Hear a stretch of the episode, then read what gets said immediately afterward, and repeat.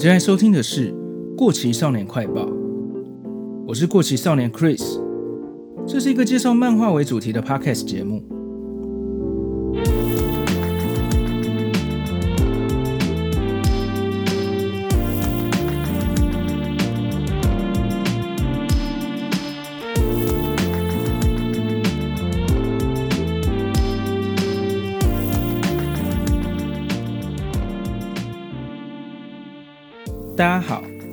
今天要介绍的是以时空回圈为题材的作品。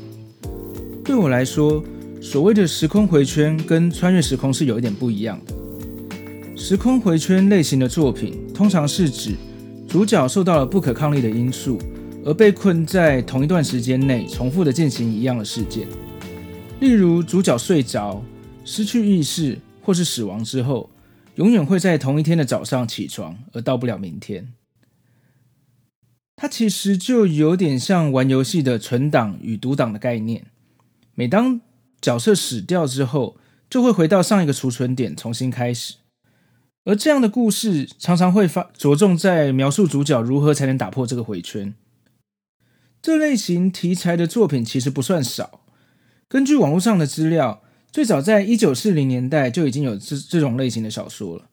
日本方面的话，不论是动画或漫画，也有很多这方面的经典之作。但是以这个题材来说，我对于影视作品接触的比较多一点。跟我一样在九零年代长大的人，最早接触到的这类型作品，很有可能是一九九三年的《今天暂时停止》这部经典的好莱坞电影。这是一部奇幻喜剧，但故事的本质其实又有很浓的悲剧感。有一句话叫做，喜剧的本质是悲剧。这部今天暂时停止，就是蛮经典的悲喜剧。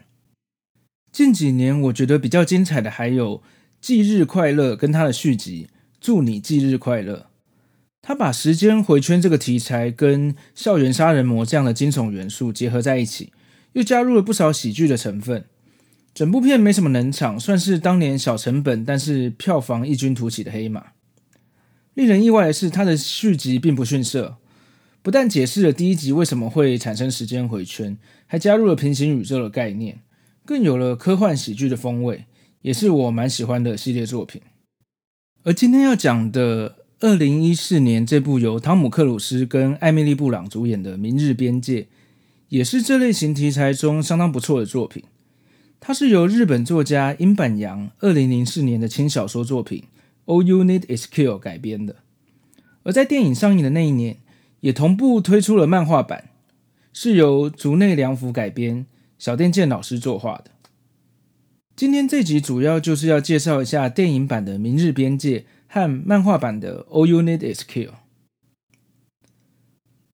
当初《明日边界》这部电影，我是去电影院看的。我本来就蛮喜欢这种科幻题材的东西，又加上了时空回圈这个要素。我看过预告片之后，马上就决定要看，后来也没有让我失望。我还记得我看完的时候非常满足，虽然他当年的票房好像不算非常的好，但一直是我蛮喜欢的作品，是一部非常用心制作的娱乐片。这是日本轻小说第一次被好莱坞改编成科幻大片，当时在轻小说界应该也是蛮轰动的。至于漫画版，这是小畑健老师在爆漫王之后推出的作品，只有两本单行本。应该是二零一四年为了一起宣传电影而产生的企划。剧情内容据说跟原作小说没有差很多，反而电影版主要是取用了原作的设定，改编成比较符合好莱坞电影的风格。今天我们就来看看电影版和漫画版有什么差别吧。那我们就开始喽。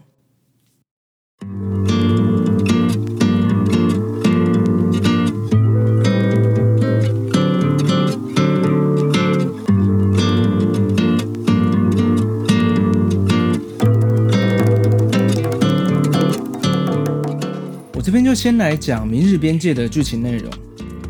在近未来，地球受到外星生物拟态的侵略，人类组成的地球联合防卫军处于劣势。在人类节节败退的五年后，因为最新科技的战斗机甲发明了之后，人类终于见到战胜的希望。汤姆·克鲁斯饰演的美国少校威廉·凯吉负责军队的公关。平常的工作就是在媒体上宣扬军队战机，还有招募等等。根据他的说法，他本来是行销人，在广告公司上班。战争爆发后，公司倒闭，他是为了避免在前线参战，才会从事军队的行销工作。在人类联军的一次登陆任务中，任务的指挥官是个古板的将军，他任命凯吉到战场前线拍摄战况，来进行公关宣传。凯吉当然惊恐地拒绝了。以往靠嘴巴跟脑袋无往不利的他，甚至以他会在媒体上带风向来威胁将军，不希望自己到前线去。最后被以逃兵的身份被空运到前线，被迫参战。当然，没受过任何军事训练的凯吉，在隔天第一次上战场的时候，马上就被外星生物干掉了。在他死掉之前，碰巧遇到了刚被杀死的一只特殊外星生物。凯吉脸上沾满了他的蓝色血液。死掉之后，凯吉惊醒在前一天刚到前线营区被叫醒的时间点。不知道发生什么事的凯吉再次重复登入战场，不断死掉又重新开始，就像玩游戏的 SL 大法 Safe and Load 一样。他渐渐熟悉该怎么动作才能活得比较久一点。而这时候，他的目标是去寻找女主角战争的英雄。丽塔·弗拉塔斯基原本他是打算跟着丽塔存活率比较高，希望丽塔带着他离开战场。想不到丽塔看到凯吉仿佛能预知敌人怎么攻击式的行动之后，对凯吉说：“你醒来后再来找我。”接着两个人就被炸死了。再次惊醒后的凯吉带着一堆问号，从原本熟悉的主线任务开了新的支线。又重复了几次回圈之后，终于成功找到了丽塔。原来丽塔也曾经受困在时间时间回圈之中，但在一次意外之后失去了这个能力。这边的设定是，造成时间回圈的关键是血液。当拥有这个能力的人被放血或是输血稀释之后，就会失去这个能力。丽塔得知凯吉也正被困在时间回圈之后，跟他说明。目前知道的外星生物有三种类型，数量最多的是属于杂鱼杂鱼类型的佣兵，比较稀有的高级种阿法拥有蓝色光芒跟蓝色的血液，而所有的外星生物都是被一个唯一的母体欧米伽所控制的。每当欧米伽得知阿法死掉的时候，就会把时间回溯到二十四小时之前。重生的阿法会有死掉之前的记忆，进而修正他们的侵略行动。而凯吉第一次死亡的时候，意外被一只阿法的蓝色血液喷到，所以继承了这个死掉后会被欧米伽重启时间回到储存点的能力。丽塔要求凯吉利用他的能力，合力找出外星生物的母体欧米伽，摧毁它来赢得战争。这时候的凯吉本来只是想要尽快的脱离这个回圈，并且离开战场，毕竟他其实是个完全没有受过军事训练的人嘛。不过，随着丽塔的训练和死亡次数不断增加的经验累积之后，凯吉的战力逐渐提高，并且在心态上也逐渐转变了。渐渐的，觉得自己有这个责任去结束这场战争。在不断失败再重来的过程中，凯吉也对丽塔产生了感情。后来，他们在一个农舍卡关了，不管凯吉怎么重玩，丽塔都会死在这边。或许是不忍心看到丽塔不断的在眼前死去，也不希望丽塔死去后，若是自己继续闯关，成功结束了战争的话，丽塔也不在了。凯吉决定在下一轮开始，不去和丽塔接触，独自上路去寻找欧米伽。这个段落是我觉得这部电影最好看的部分之一哦。两个演员的表现都非常好，凯吉心态的转变，对丽塔的情感累积。还有默默想阻止丽塔死亡的各种小动作都有表现出来。另外，对丽塔来说，每次都是第一次重新认识凯吉，和他相处不到一天就并肩作战，因为他也有经历过时间回圈的经验，在台词中也显示，他也曾经在时间时间回圈中爱上了别人，忍受不断重复看到所爱的人死去的画面，所以选择刻意不和凯吉变熟。这些小细节都让这部娱乐片更加的细腻。后半段剧情我就简短的带过了。大概是凯吉发现一开始的目的地是外星生物设下的陷阱，凯吉和丽塔决定转而去找指挥官将军，从他手上取得一个关键道具。跟这个顽固的将军的对峙也是蛮精彩的片段。之后，凯吉利用关键道具得知欧米伽位在法国罗浮宫博物馆，但他也因为意外失去了重置时间的能力了，所以这次可得要一次打到最后。凯吉于是说服了军中同一个小队的队员，和丽塔一起前往罗浮宫解决这场战争。在所有人相继牺牲之下，凯吉终于来到欧米伽的面前，用炸弹跟他同归于尽。在最后的爆炸中，凯吉又刚好被一只阿法的蓝色血液覆盖，奇迹似的又启动了最后一次时间回圈。这次回到的是比之前更早的时间点，凯吉第一次跟将军见面之前。并且新闻上显示，外星生物的战力完全瓦解了。凯吉见到了跟他一起奋战的队友，还活得好好的，正在接受训练，以及见到了还不认识自己的丽塔。画面就在凯吉眼眶泛泪的对着丽塔微笑中结束。以上就是电影版的剧情。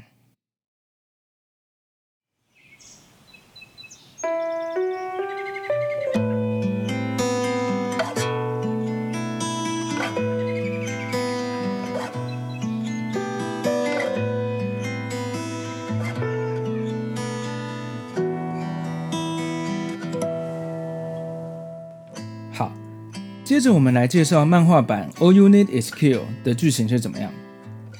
和电影版不一样，主角桐谷启二依照少年漫画的惯例是个十几岁的少年士兵，他是个隔天第一次要上战场的机动护甲兵，而女主角丽塔布拉塔斯基则是隶属于美国特殊部队，是人类当中最强的机动护甲兵，当然她也是个少女。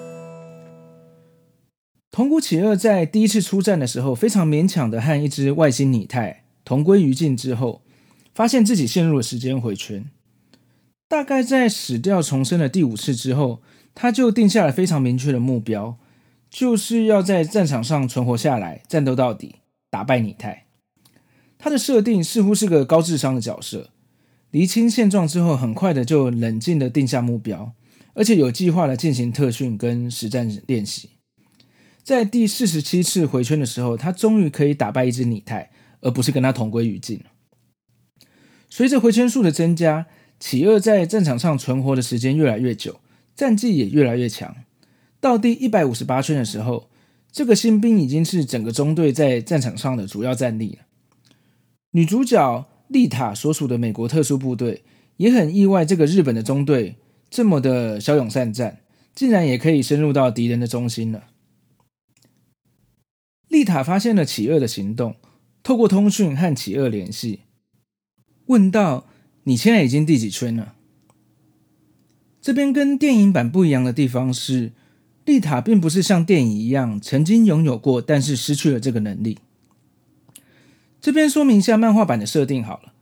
这一版的外星生物拟态分为两种，一种是上面有天线的主机型的拟态。当这种主机型的拟态发生危机的时候，会让时间回到三十小时之前，并且让所有的外星拟态都保有记忆，所以他们才能在侵略地球的战争中不断的学习经验，并且获胜。同时，主机型的拟态身上有一个天线，会把自己的资料传给其他的拟态，让他们当自己的备份。如果主机被干掉，就会透过其中一个有备份的拟态帮忙原本的主机重启时间回圈。所以跳脱回圈的方式是先破坏主机的天线，然后杀光备份，最后再杀死主机本体。搞懂这个规则的丽塔成为人类战场上的王牌，而且美国军队也因为知道丽塔的能力，秘密组成了时间回圈的研究团队。因为在漫画版中，地球上这个主机型的拟态不止一个。所以，丽塔与所属的美国特殊部队就在地球上的各个战场奔波作战。丽塔的战斗经验也越来越丰富。后来，每到一个新的战场，他只会重复一次回圈。第一轮先确认整体的伤亡状况，然后第一次杀死主机。丽塔的大脑会因为接收到主机的讯号而获得了拟态的重生能力，并且开启了时间回圈。第二轮就带着大家以伤亡最少的方式，使用刚刚提到方法杀死拟态主机，解除回圈。而在这个日本的战场上，第一个把主机杀死的人，刚好是因为意外而和主机同归于尽的主角桐谷启二。所以这次被卷进回圈并且获得拟态能力的人是启二，而不是丽塔。对于启二来说，因为从第二轮到后面的一百五十八轮都是丽塔去杀死主机的，所以触发回圈的原因是因为企鹅死掉之后，丽塔把主机干掉，主机启动了重置机制，所以企鹅才会无限复活的。这边的设定跟电影版里面，只要凯吉死掉就会触发回圈是有点不一样的。当企鹅跟丽塔相遇之后，来到了企鹅的第一百五十九次回圈。他学会结束回圈的方式之后，在这次的战场上跟丽塔合作无间。企鹅将主机的天线破坏之后，丽塔把所有的备份拟态杀掉。企鹅在对主机拟态使出最后一击，结果。企鹅又回到了前一天的早上，在宿舍的床上醒来了。他们的作战失败了，为什么会失败呢？带着疑惑的企鹅只好在新的第一百六十次回圈中，再次重新呃去认识丽塔，和她说明目前的状况。这次丽塔了解了最新情况之后，没有多说什么。在第二天出战前，他们度过了一段平凡男女的共处时光。一起在餐厅吃了饭，天南地北的聊了一个晚上。隔天，企鹅是在丽塔的休息室起床的，丽塔正煮着早安咖啡。嗯，漫画版企鹅只有提到，感觉好像整整一年没有像这样好好睡一觉再起床，不知道小说有没有什么不一样。总之，企鹅在还不确定有什么新战术的情况下，跟丽塔一一起进入了第一百六十回的战场。按照原定的计划，先破坏主机的天线，然后杀光备份，最后再杀死主机本体。就在这次企鹅破坏了主机的天线的时候，丽塔无预警的向企鹅连续发动了攻击。感到意外的企鹅只能不断的维持防守的姿态，问丽塔说：“这到底是怎么回事？”丽塔说道：“我们会被卷入拟态的时间回圈。”是因为我们的大脑收到了拟态主机发出的讯号。我们都是经历过数百次回圈的人类，大脑会因为变质而带有同样的电子讯号。到最后，我跟你的大脑就会变成跟拟态的天线同样的性质。也就是说，我跟你都成为了拟态的备份了。上一个回圈中，我们把所有的拟态备份解决了，再毁掉主机，还是引发回圈，就是这个原因。所以。我们两个之中，能从回圈中逃脱的只有一个人。为了带领人类在这场战争中获胜，我们两个只能活一个，必须决定谁才是逃出这个回圈的人。这不是一直烦恼就能讨论出结论的问题。那不如就把这个问题交给战斗技术的高下来决定吧。All you need is kill。对企鹅来说，丽塔一直是他在战场上的女神。他是因为看着跟学习丽塔在战斗中的模样，才能不断的在回旋中成长到现在这个地步的。甚至在这个过程中，也早已对丽塔有爱慕之意。在丽塔剩下最后一口气的时候，他甚至考虑干脆就一直重复回圈下去，就能一直跟丽塔在一起了。丽塔说：“重复同一天吗？每天早上你都会遇到还是陌生人的我哦。”还是去拯救人类吧，启二！赶快把这狗屎混蛋的回圈终结吧！最后，在企鹅的告白后，企鹅陪在丽塔身边，直到他死去，解决了阻击，破解了回圈，结束了这个战场的战争。战争结束后，企鹅成为了这场战争的英雄，并且被调到美国的特殊部队，代替了丽塔先前的角色。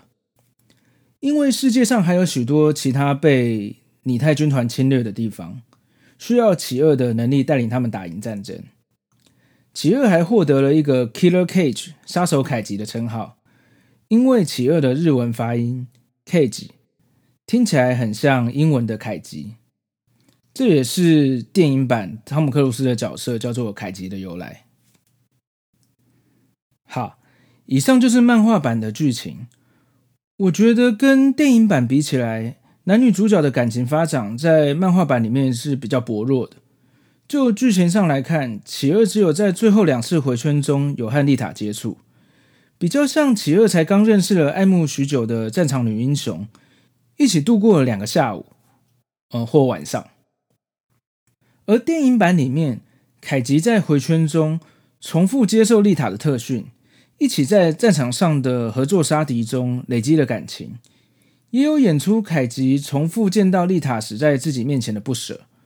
我觉得这是电影改编的不错的地方，但他在时间回圈的设定上就相对的简化了不少。漫画版里面稍微复杂一点的设定，导致最后相爱相杀的结局也是构思的非常巧妙。加上小畑健老师这时期已经很纯熟的画风，我印象中是第一次看到小电老师画这种科幻机甲类型的作作品，一些战斗的场面也挺有魄力的。不论在故事或是作画，都是蛮不错的漫画作品。就改编原作来说，漫画版跟电影版都交出了不错的成绩。电影版《明日边界》在 Netflix 上有上架，饰演女主角的艾米莉·布朗在这部戏的演出也是非常大的亮点，受到了不少讨论，推荐大家可以去看看。